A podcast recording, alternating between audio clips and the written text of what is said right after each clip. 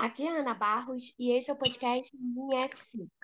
Demoramos um pouquinho a gravar o episódio dessa semana, porque na quarta-feira eu testei positivo para Covid, mas agora está tudo se encaminhando melhor para a reta final dos sintomas. Hoje vamos falar sobre o caso de assédio sexual do ex-dirigente espanhol Luiz Rubiales.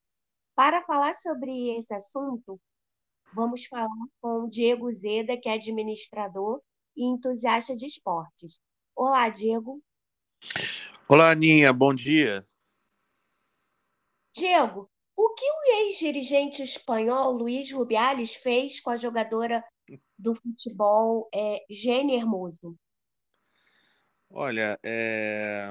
o que nós vimos foi né, um beijo que pareceu muito desconfortável, né? É, um, num momento de é, efusividade, né? Mas ainda assim é totalmente fora do, do padrão, né?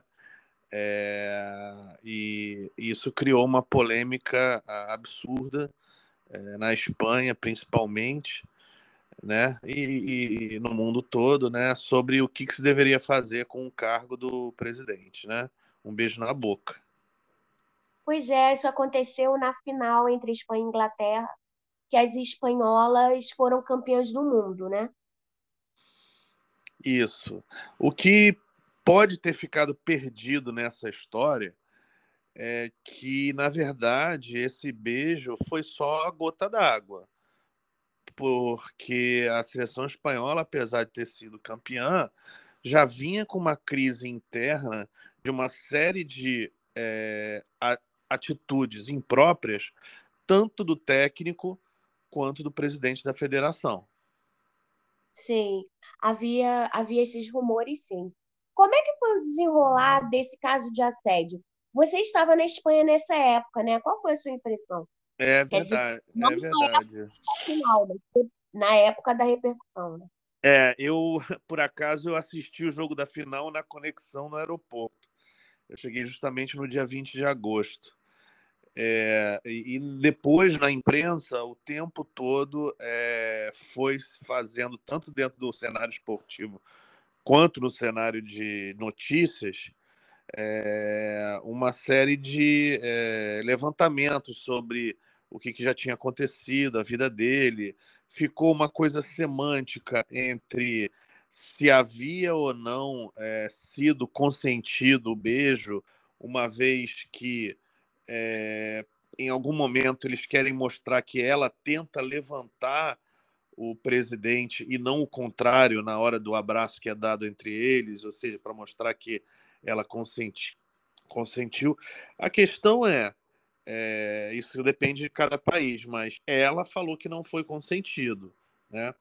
E o agravante dessa situação é que nas, nos casos de assédio é, fica muito marcado essa questão da hierarquia, né? Ou seja, é, não só a questão de ser consentido ou não, é, é mas o fato de você, às vezes, é, deixar transparecer uma certa, como é que eu vou dizer, comportamento que você tem que fingir quando na verdade você está contrariado porque você está hierarquicamente abaixo de uma pessoa.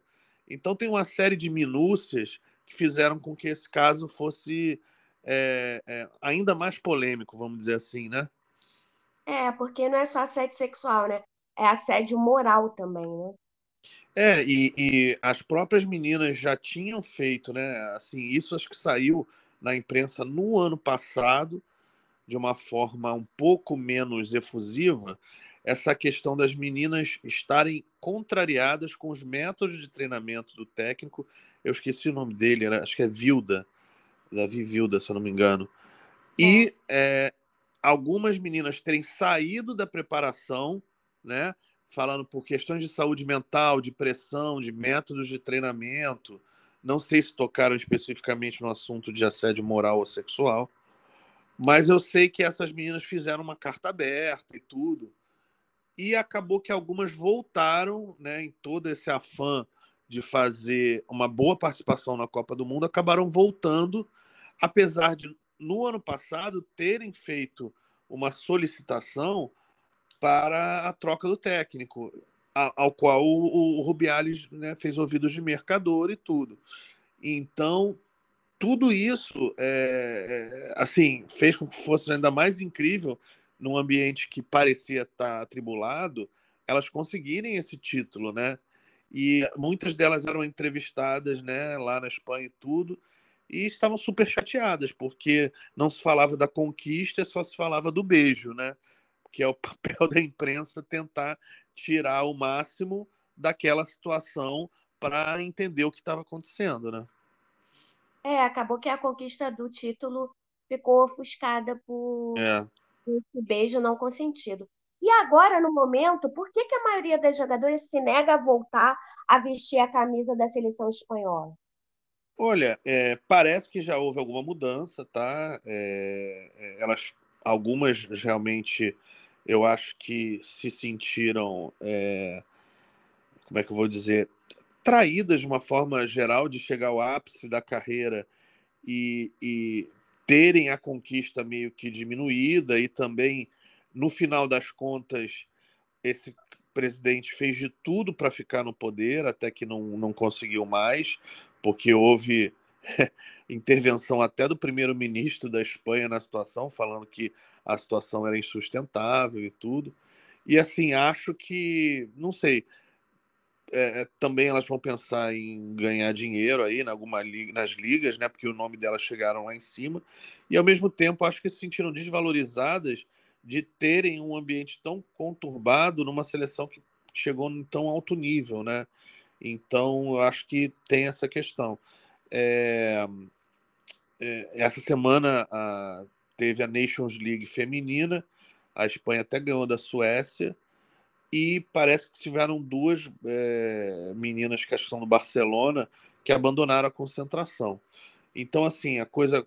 Houve troca de técnico, mas a coisa continua complicada porque você imagina, você chegou num nível alto, ganhou uma Copa do Mundo e ao mesmo tempo outras distrações e confusões e trocas de comando são que estão é, é, mexendo, vamos dizer assim, no clima, né? E, e, uma série de coisas acontecendo e tudo. Então, assim, ainda está muito, apesar da conquista, né? As coisas estão muito atribuladas, o que, é, o que é justamente um anticlímax, né? Porque geralmente quando se ganha é, é porque tá tudo uma beleza e se esconde a parte ruim, né? Mas essa, essa parte ruim não está sendo escondida e as pessoas estão é, sabendo que assim sempre que vão entrar em contato com as jogadoras ou com alguém da comissão tão, falam sobre tudo menos sobre futebol, né?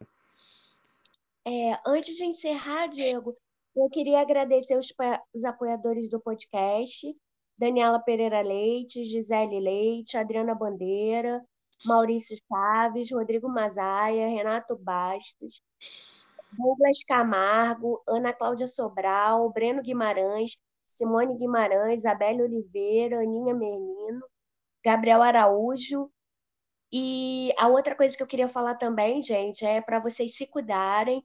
Eu estava invicta, três anos fugindo do Covid e acabei pegando, tá rolando esse surto com a variante Aeres, né? É, graças às cinco doses que eu tomei da vacina, os sintomas foram relativamente leves, né? Eu tive coriza, nariz entupido, espirro, dor no corpo, um mal-estar terrível. Então, em lugares fechados, usem máscara.